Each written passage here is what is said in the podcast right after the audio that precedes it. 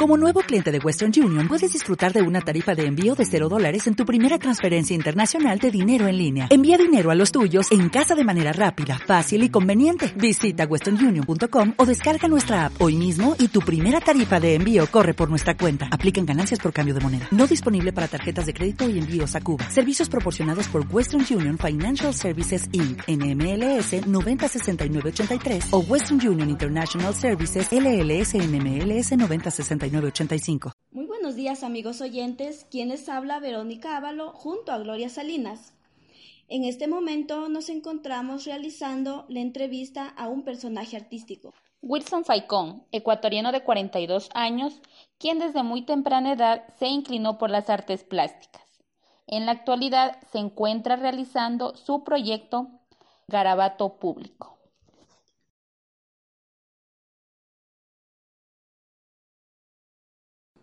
¿Cómo fue su iniciativa que lo llevó al mundo de las artes plásticas?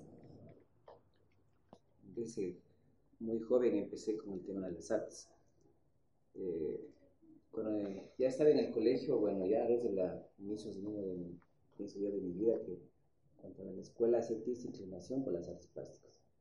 En el colegio igual, igualmente pasé talleres de arte, que, bueno, que mis papás me, apoyaban para, para madurar esta idea, pero luego de eso que maturando la idea de tener el tema de las artes, eh, seguí la universidad, bueno, me decidí por seguir el tema de artes plásticas, que al inicio quería seguir arquitectura, bueno, mis papás más estaban por el tema de arquitectura, pero yo me decidí por, la situación de artes plásticas. Ellos decían, bueno, que esa profesión no te da dinero, esta profesión no te da de comer, algún día de tener familia, cómo la vas a mantener, bueno, cosas así de, mi entorno. Sí fue los inicios, ¿no? Y luego ya empecé a trabajar, bueno, entendemos que es maestro ahora. Eh, ¿En dónde nomás ha impartido sus conocimientos? Salí de la universidad mm, en los primeros meses, bueno, el primer año fue que nos pusimos un taller de arte en el centro de la ciudad. Tiempo me llevaban a trabajar como profesor de la universidad, fui tallerista también de la Universidad Septimpa Nacional cuando estaban haciendo los murales de la universidad, igual ahí eh, aporté algunos diseños. Bueno, pero ya a los pocos meses que empezamos en ese taller, eh, me salió el trabajo donde estoy ahora, en el Colegio Lauro Guerrero, antes Colegio Militar. Y desde ahí sigo hasta el día de hoy. O sea, de ahí empecé y bueno, espero ahí terminar hasta que tenga vida. Bueno, Wilson, ¿y usted cómo define su estilo artístico? Me llamó mucho el expresionismo. Eh, en el tema del expresionismo y a través del mural pues mucho me, llamó bastante la atención el, el muralismo y, ese fue mi estilo que yo prácticamente empecé a indagar y a buscar un poco de formas interesantes. Y pienso yo que en la actualidad sigo en el expresionismo mismo, pero de una manera diferente, un poco más realista, porque mi trabajo actual va relacionado justamente a las expresiones sociales, pero en un tipo desde la docencia desde el tema del arte, la educación y la cultura. Ah, y acerca de sus obras, tanto a nivel individual como colectivo, ¿en dónde nomás las ha expuesto?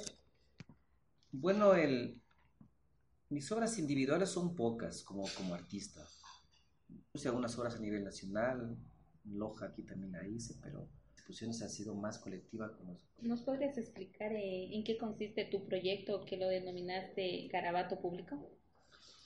Bueno, Garabato Público nació en el año 2008 en sí, eh, como Partió de ahí la necesidad de que, como nosotros, como estudiantes que fuimos de la universidad, hagamos proyectos de arte para enfocados durante el tema de la investigación a través de la, de la docencia en este caso.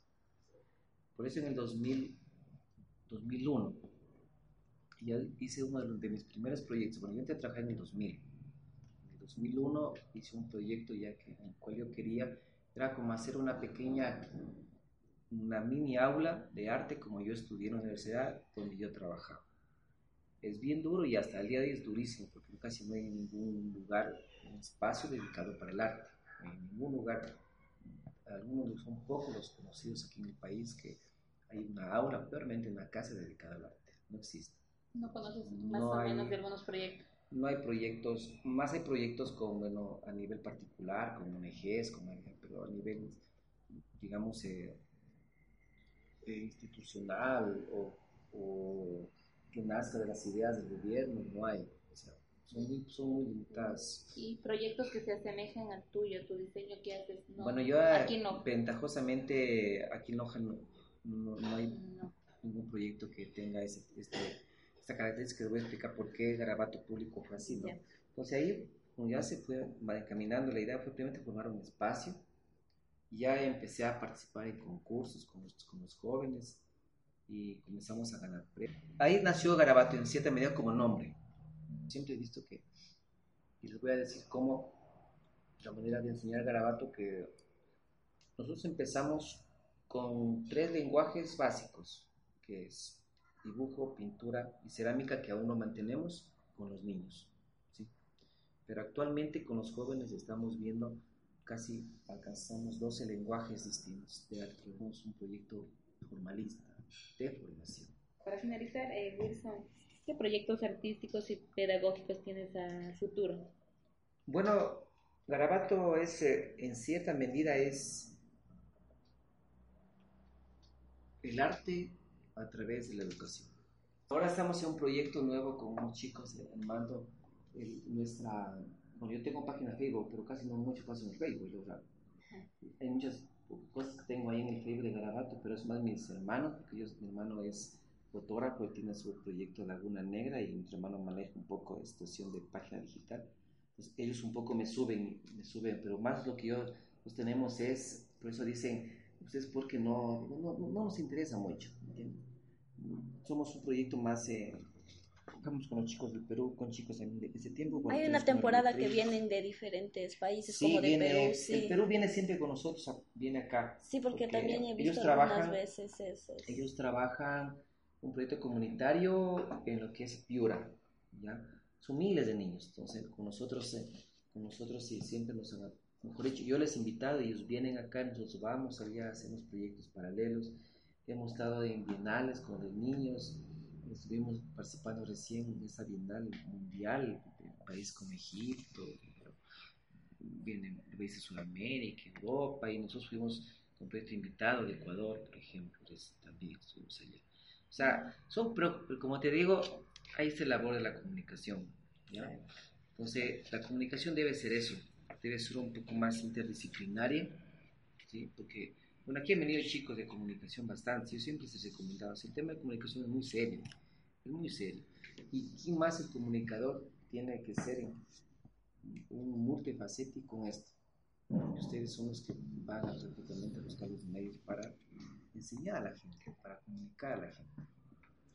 Yo les voy a dar uno de esos para que más o menos lo vean.